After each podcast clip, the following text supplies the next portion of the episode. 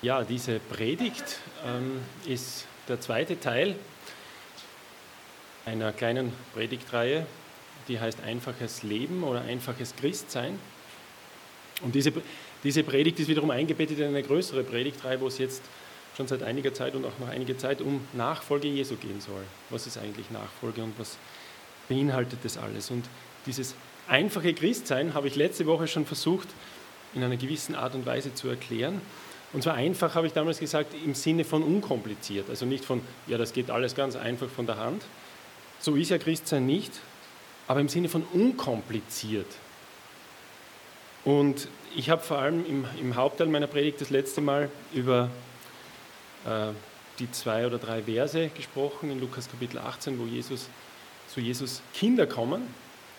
Und diese Kinder nimmt sie Jesus auf und er sagt, wenn er sagt, dass diesen Kindern das Himmelreich gehört.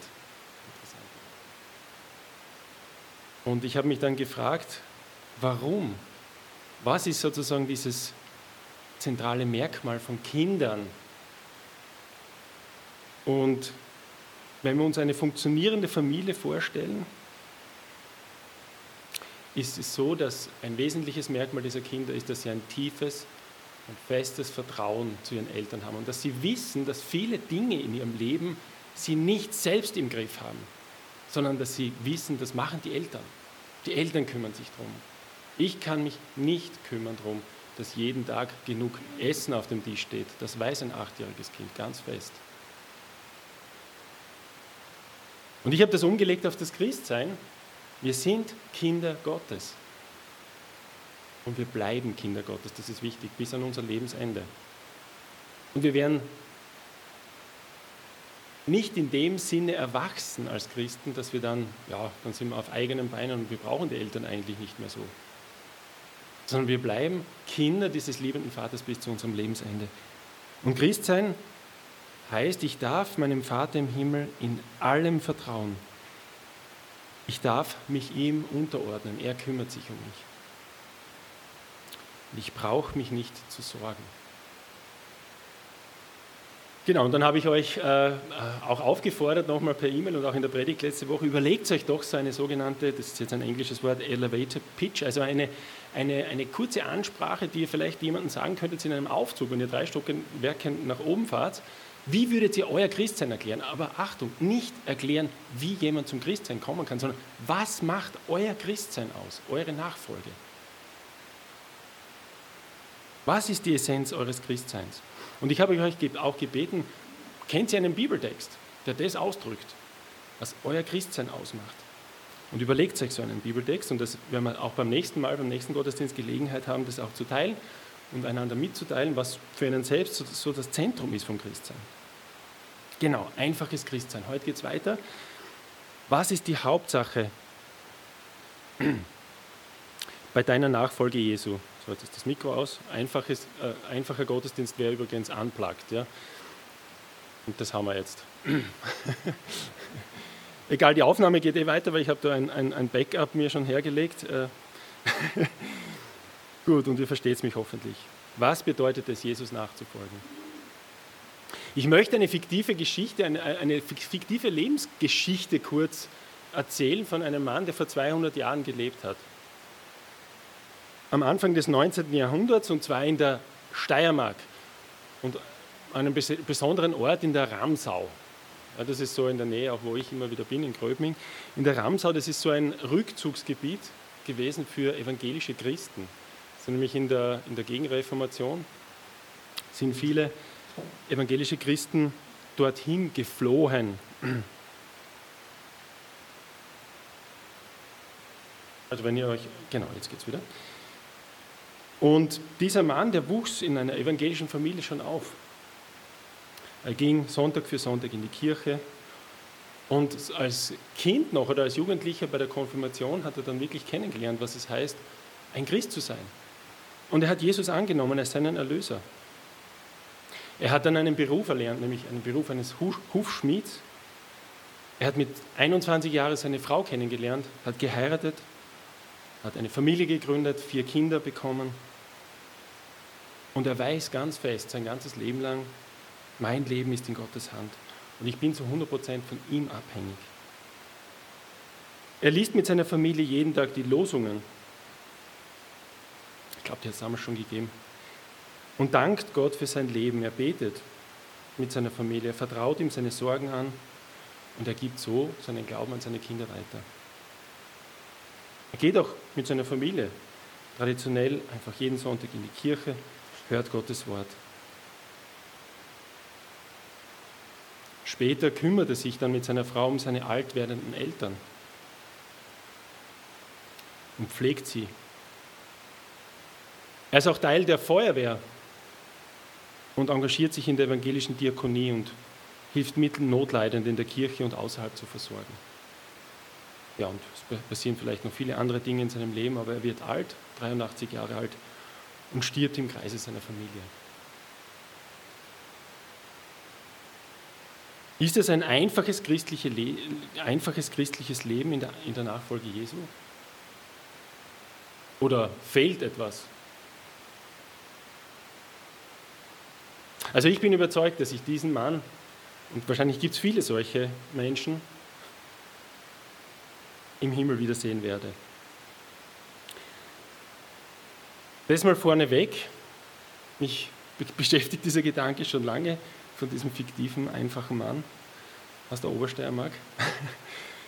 Ja, ich habe euch letzte Mal gefragt, kennt ihr einen Text in der Bibel, der, das zum, der diese Essenz eurer Nachfolge zu auf den Punkt bringt? Und ich habe mir heute für heute, für die heutige Predigt, auch einen solchen Text vorgenommen. Und der steht interessanterweise im Alten Testament. Aber ihr werdet sehen, dass der sehr relevant ist auch im Neuen Testament. Und zwar aus dem Buch Micha. Und Vielleicht kennen einige von euch diesen Text auch auswendig. Ich habe ihn als Kind auswendig gelernt schon. Da steht in Micha Kapitel 6, Vers 8. Scheint niemand sofort aufzuspringen darauf, aber vielleicht kennt ihr ihn dann. Ich möchte den, äh, diesen Text lesen, aber von, schon von Vers 6 weg. Micha 6, Vers 6 bis 8. Wer eine Bibel da hat, bitte aufschlagen. Und der, der Micha, der schreibt hier an dieser Stelle sozusagen eine, auch eine fiktive Frage, die das Volk Gottes stellt. Und das Volk stellt hier eine Frage, nämlich, womit soll ich mich dem Herrn nahen? Mich beugen vor dem hohen Gott? Soll ich mich ihm mit Brandopfern nahen und mit einjährigen Kälbern? Wird wohl der Herr gefallen haben an viel tausend Widdern, an unzähligen Strömen von Öl?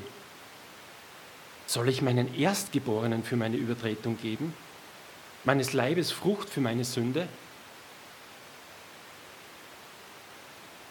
Das ist diese Frage, die, das, die die Menschen stellen. Und dieser berühmte Vers in Micha Kapitel 6, Vers 8 ist Gottes Antwort. Es ist dir gesagt, Mensch, was gut ist und was der Herr von dir fordert. Nämlich Gottes Wort halten und Liebe üben und demütig sein vor deinem Gott. Ich möchte beginnen mit diesem, bevor ich den Vers 8 anschaue, mit, diesem, mit dieser, mit Micha Kapitel 6, Vers 6 bis 8. Diese Frage, die die Menschen da stellen, womit soll ich mich dem Herrn nahen, mich beugen vor dem hohen Gott?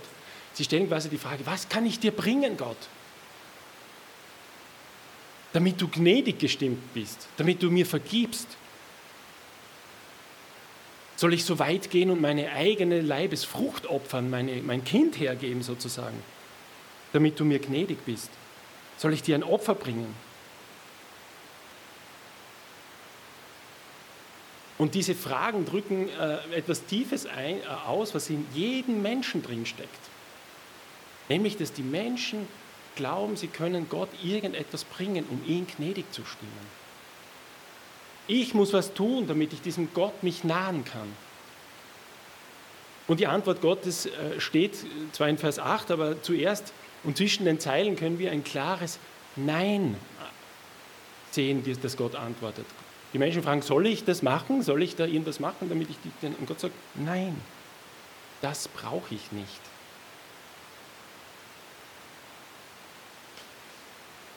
Und warum ist Gottes Antwort ein kategorisches Nein, das hier zwischen den Zeilen steht? Die Antwort ist, du kannst zu deiner Erlösung nichts beitragen. Und dieser Vers 7, der ihm fragt, soll ich sogar meinem eigenen Sohn hergeben? Der ruft uns zu, versteh doch, dass Gott alles Notwendige für deine Erlösung und Gerechtigkeit getan hat. Du kannst dem nichts hinzufügen. Egal wie extravagant oder kostspielig dein Opfer ist, du kannst dem nichts hinzufügen. Und damit, und das steht auch hier zwischen den Zeilen, und ich lese das jetzt vielleicht auch ein bisschen hinein hier, ist das, was in Vers 8 dann kommt, was Gottes Antwort ist. Unsere Antwort oder die Reaktion des Menschen darauf, dass eben Gott alles getan hat. Das heißt, Gott sagt hier, ich bin der, der dir die Erlösung schenkt. Und das, was ich dir jetzt sage, was du tun sollst, ist deine Reaktion darauf. Nämlich, dass du in Gottes Furcht wandelst. Und wir als Christen, die auch das Neue Testament kennen, könnten das so umschreiben, Nachfolge Jesu ist die Reaktion darauf, dass Gott im Leben, im Leiden und im Sterben Jesu alles Notwendige für unsere Erlösung und Gerechtigkeit getan hat. Also es ist für mich jetzt ein erster Hauptpunkt. Nachfolge ist die Reaktion darauf, was Jesus für mich getan hat. Und das ist durchaus ein wesentlicher Gedanke auch im Neuen Testament, wenn ihr euch den Römerbrief äh, anschaut.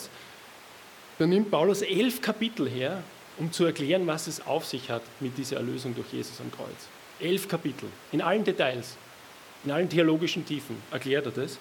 Und dann ab Kapitel 12 bis 16 geht es genau um diese Reaktion. Und ich finde es so toll in der neuen Genfer Übersetzung in Römer 12.1, wo genau dieser Wendepunkt ist von, ich erkläre euch, was Jesus getan hat und jetzt wie schaut euer Leben aus? Schreibt er so, ich habe euch vor Augen geführt, Geschwister, wie groß Gottes Erbarmen ist. Kapitel 1 bis 11. Die einzig angemessene Antwort darauf ist die, dass ihr euch mit eurem ganzen Leben zur Verfügung stellt und euch ihm als ein lebendiges und heiliges Opfer darbringt, an dem er Freude hat. Das ist der wahre Gottesdienst und dazu fordere ich euch auf. Interessant, dass Paulus hier sehr wohl dann wieder von einem Opfer spricht. Also in Micha sagt Gott, na, diese Opfer, das brauche ich nicht. Ja, weil diese Opfer, das ist Religion. Das ist das, wie Menschen sich versuchen, Gott zu nahen. Aber Gott sagt, ich möchte schon ein Opfer von dir, nämlich dein Leben. Dein Leben soll ein lebendiges und heiliges Opfer sein. Römer Kapitel 12, Vers 1. Genau, gehen wir jetzt zurück wieder zu dem Text in Micha. Micha Kapitel 6, Vers 8. Ich habe in einem äh, Kommentar zu diesem Text folgende Beschreibung äh, dieses Textes äh, möchte ich euch wiedergeben. Diese Antwort Gottes in Micha Kapitel 6, Vers 8 ist die geradlinige und unkomplizierte Essenz dessen, was es bedeutet, in der Frömmigkeit zu wandeln. Seine Einfachheit steht in scharfem Kontrast zu menschlichen religiösen Bemühungen, die darauf abzielen, sich Gottes Gunst oder Vergebung zu verdienen. Ich habe das so gut gefunden, manche einfach, unkompliziert. Ich hoffe, dass ihr das dann auch so empfindet, dieser Text, ob das einfach ist. Ja, es ist dir gesagt, Mensch, was gut ist und was Gott von dir fordert, nämlich Gottes Wort halten und Liebe üben und demütig sein vor deinem Gott. Ich möchte jetzt jeden, jedes dieser drei Elemente anschauen. Gottes Wort halten. Diese Übersetzung macht nur Luther so, Martin Luther. Andere sagen eher Recht tun, das Recht halten, Recht zu üben. Ich möchte aber bei dieser Übersetzung von Martin Luther bleiben. Wir sind eher gewohnt, und dass, dass wir aufgefordert werden, Gottes Wort zu lesen. Wir haben auch einen ganzen Abschnitt darüber gehabt in unserer Predigtreihe, der hat Studieren geheißen. Lesen und halten ist aber nicht das Gleiche. Gottes Wort hören und lesen ist sozusagen die Voraussetzung, aber nicht das Ziel. Das Ziel ist es, Gottes Wort zu tun und zu halten. Und ich glaube, da ist jetzt äh, das Alte Testament hier nicht äh, alleine, das Neue Testament ist voll von diesen Gedanken. In Jakobus 1, Vers 22 steht zum Beispiel, seid Täter des Worts und nicht Hörer allein, weil, was ist sonst? Sonst betrügt ihr euch selbst. Oder Jesus sagt in der Bergpredigt an zwei Stellen, es werden nicht alle, die zu mir sagen, Herr, Herr, in das Himmelreich kommen, sondern die den Willen tun meines Vaters im Himmel. Matthäus 7, Vers 24, wer diese meine Rede hört und tut sie. Berühmte Gleichnis von diesem Mann, der sein Haus auf einem Felsen baut. Und ich möchte jetzt einfach mal ein bisschen selbstkritisch bei mir selbst und vielleicht bei uns als Bewegung, evangelikale Bewegung insgesamt sagen, dass wir tendenziell eher auf der höheren Seite vom Pferd fallen. Wir hören uns noch eine Predigt an. Ich spreche jetzt von mir und vielleicht von manchen anderen. Auf der Autofahrt schnell noch eine Predigt hören. Noch auf eine Konferenz fahren. Noch ein christliches Buch lesen. Und ein bisschen überspitzt gesagt, traue ich mich zu behaupten, wir haben einen gigantischen Berg an Wissen angehäuft über den christlichen Glauben und setzen von dem nur einen Bruchteil um.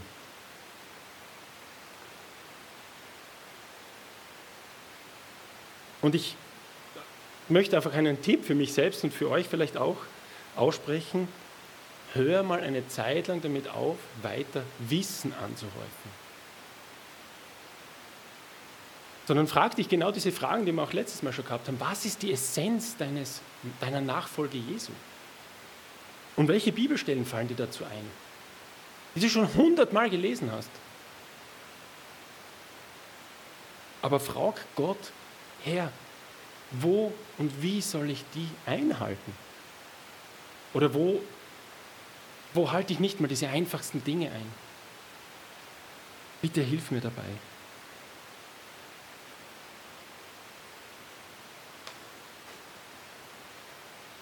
Was hat dieses Gott Wort, äh, Gottes Wort halten jetzt mit dieser Beziehung zwischen Vater und Sohn und Vater und Tochter zu tun? Ich habe ja letztes Mal schon dieses, dieses Vatersein Gottes so in den Mittelpunkt gerückt.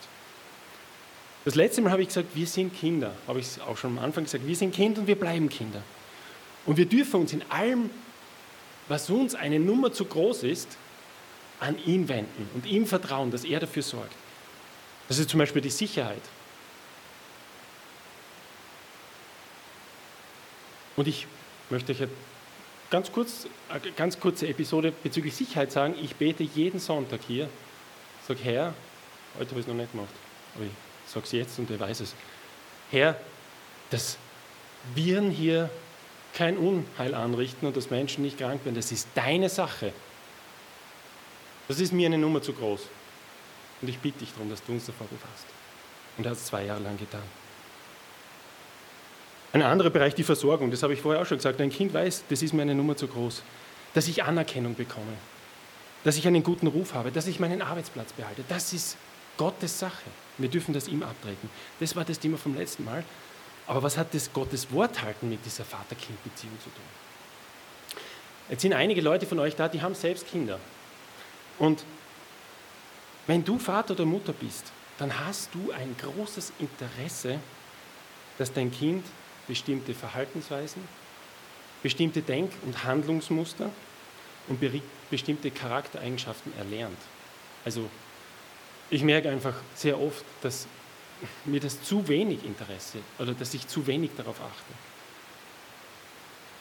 Aber das machen Eltern. Und wenn es darum geht, Gottes Wort zu halten, es zu tun, dann ist Gott nicht so und sagt, da hast das Wort, jetzt schau mal zu, wie du das einhaltest sondern wir wissen, dass Gott als Vater immer um unendlich besser ist als jeder von uns als Vater oder als Mutter. Das heißt auch, dass natürlich Gott als Vater ein tiefes Interesse hat. Es ist seine Priorität, dass er seine Kinder dorthin bringt, wie er sie haben möchte gerne. Das ist wieder für mich, wenn ich weiß, ich bin Kind und ich weiß, ich habe den perfekten Vater, dann ist es ein großer Trost zu sagen, er wird mir dabei helfen und es ist auch seine Priorität, mich dorthin zu bringen als Nachfolger Jesu, das, so zu handeln, wie er das möchte. Und da kommen jetzt diese beiden Dinge zusammen. Nachfolge ist eine Reaktion darauf, was Jesus getan hat.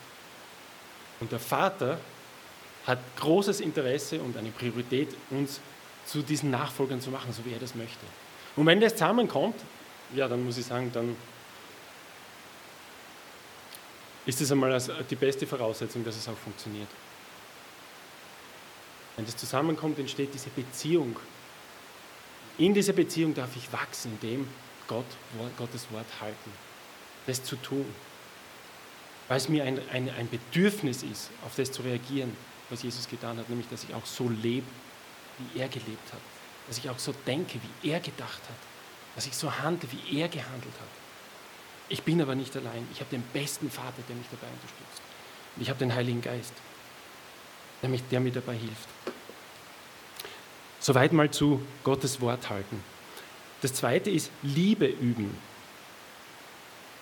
Andere Übersetzungen sagen hier Güte zu lieben oder begegnet einander mit Güte, liebevoll und barmherzig miteinander umgehen.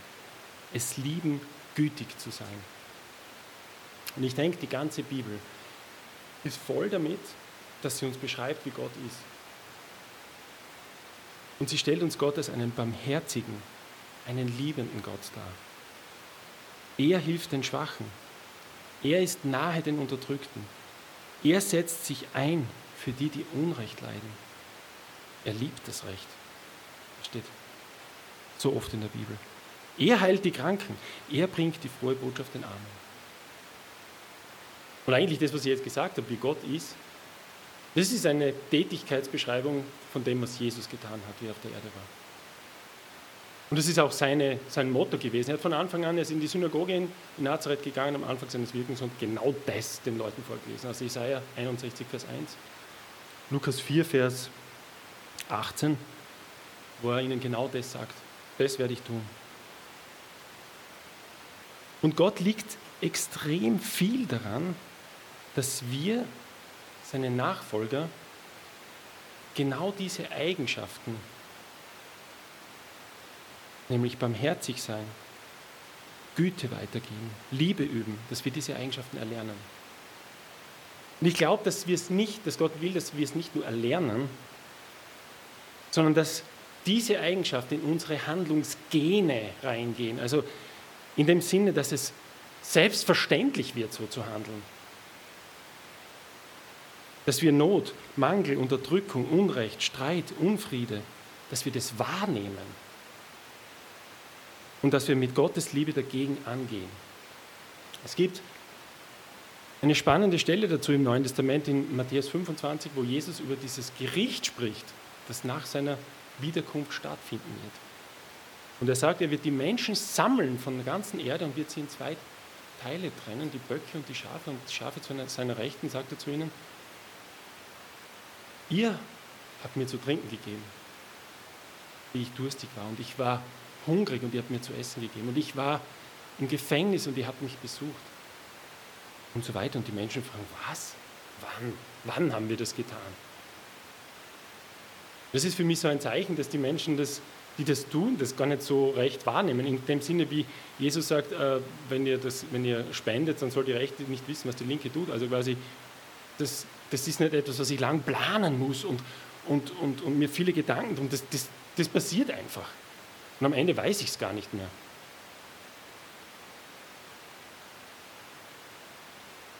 Vielleicht auch zu überlegen, warum, wenn Jesus über das Gericht spricht, warum bringt er gerade diese Sachen? Ja? Finde ich eine extrem spannende Frage. Warum fokussiert der Herr nur auf dieses Liebeüben? Und auch im Alten Testament, und da komme ich wieder zurück zu diesem Micha 6, Vers 6 bis 8 Abschnitt, wo die Menschen sagen, ja, sollen wir das oder sollen wir Opfer bringen, sollen wir unsere, unsere Kinder opfern, sollen wir Ströme von Öl bringen? Also Gott, nein, nein das brauche ich nicht. Diese Gedanken sind oft im Alten Testament ganz stark da. Und ich möchte euch teilhaben lassen an drei dieser Stellen. Und die sind, ziemlich, die sind ziemlich arg eigentlich, was Gott da zum Volk sagt. Und ich glaube, dass wenn dieses zentrale Liebe üben nicht funktioniert in Gottes Volk im Alten Testament, ist Gott ziemlich hart ins Gericht mit seinem Volk gegangen. In Amos Kapitel 5, Vers 21 bis 24, da sagt Gott Folgendes zum Volk, und das ist echt brutal. Er sagt, ich verachte eure Feiertage. Ich kann eure Versammlungen nicht riechen. Ich habe kein Gefallen an eurem Brandopfer. Ich, kann ich möchte eure Speisopfer nicht ansehen. Du weg das Geblär deiner Lieder. Ich mag dein Hafenspiel nicht hören. Das ist brutal. Und all das, in meiner Bibel ist das überschrieben mit äußerlicher Gottesdienst und erstarrte Form. Und er sagt aber dann immer dazu, was er gern hätte von dem Volk. Er sagt dann, setzt euch lieber für Gerechtigkeit ein. Das Recht soll das Land durchströmen wie ein nie versiegender Fluss. Eine andere Stelle aus Jesaja, Kapitel 1, Vers 11 bis 17, da sagt ganz ähnlich: Ich habe an euren Opfern und Brandopfern kein Gefallen. Ihr bringt mir vergeblich Speisopfer. Euer Räucherwerk ist mir ein Gräuel.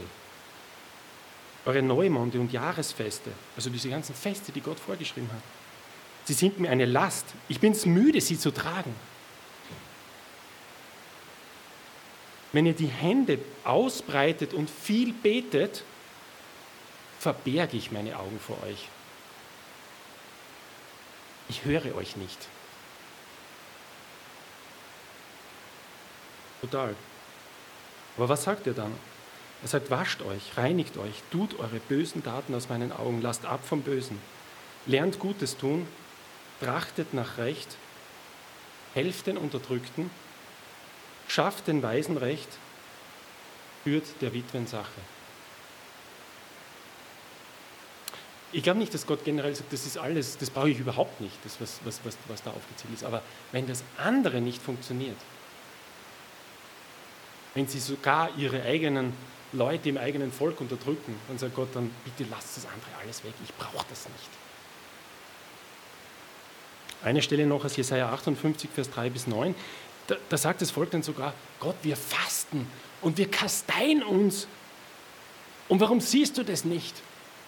Warum willst du nichts davon wissen?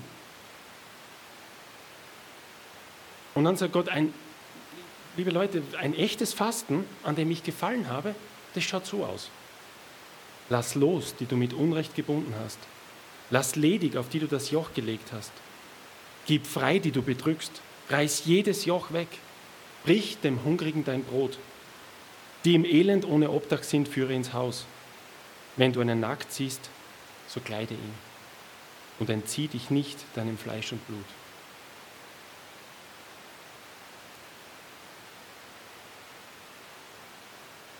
ja, Liebe üben, Barmherzigkeit tun und Güte weitergeben. Die Güte, die Gott und die Liebe und die Barmherzigkeit, die Gottes tiefst drinnen liegende Eigenschaften sind, die möchte er, dass wir leben.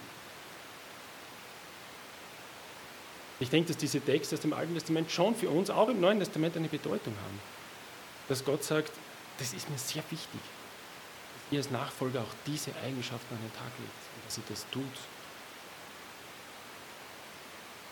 Und ich möchte zumindest wirklich vermeiden, dass, dass Gott irgendwann zu uns sagt, du weg das Geblär deiner Lieder, ich mag es nicht mehr. Zurück zu Micha Kapitel 6, Vers 8. Der dritte Teil ist demütig sein vor deinem Gott.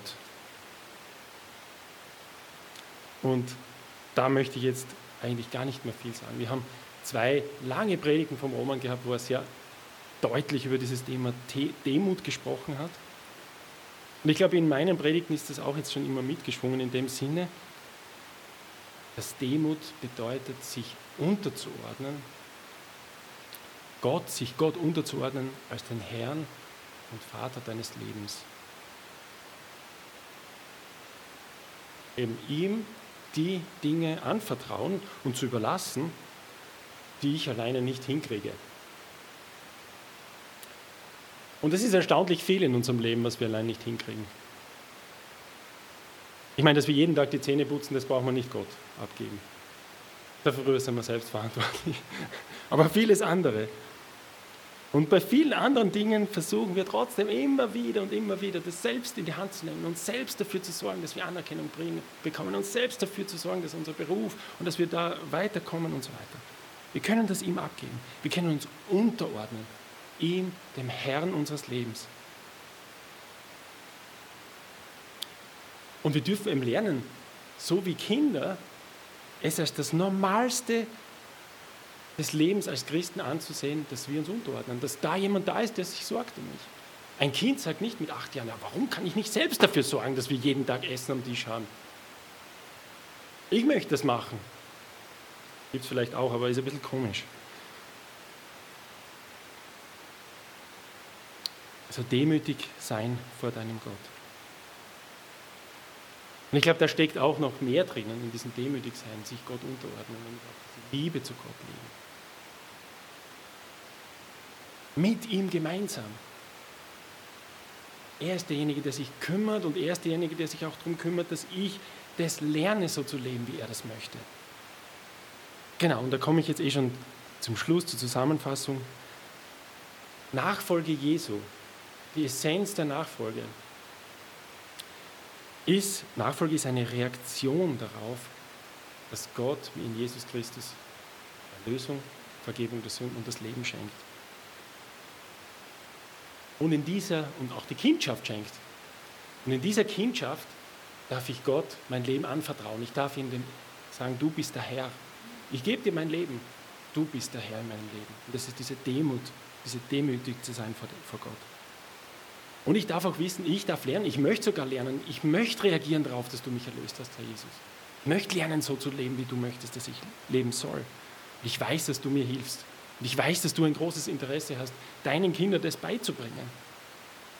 Ich möchte dein Wort halten lernen. Ich möchte lernen, Liebe zu üben. Ich möchte es in meine Gene hineinbekommen, dass ich ein Auge habe dafür, Menschen zu helfen, diese Liebe weiterzugeben.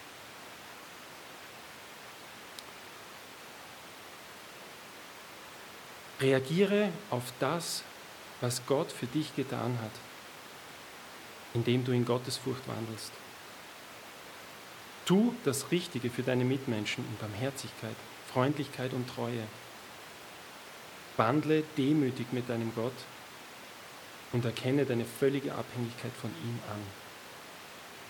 Lebe in dieser Beziehung zu deinem Vater. Amen.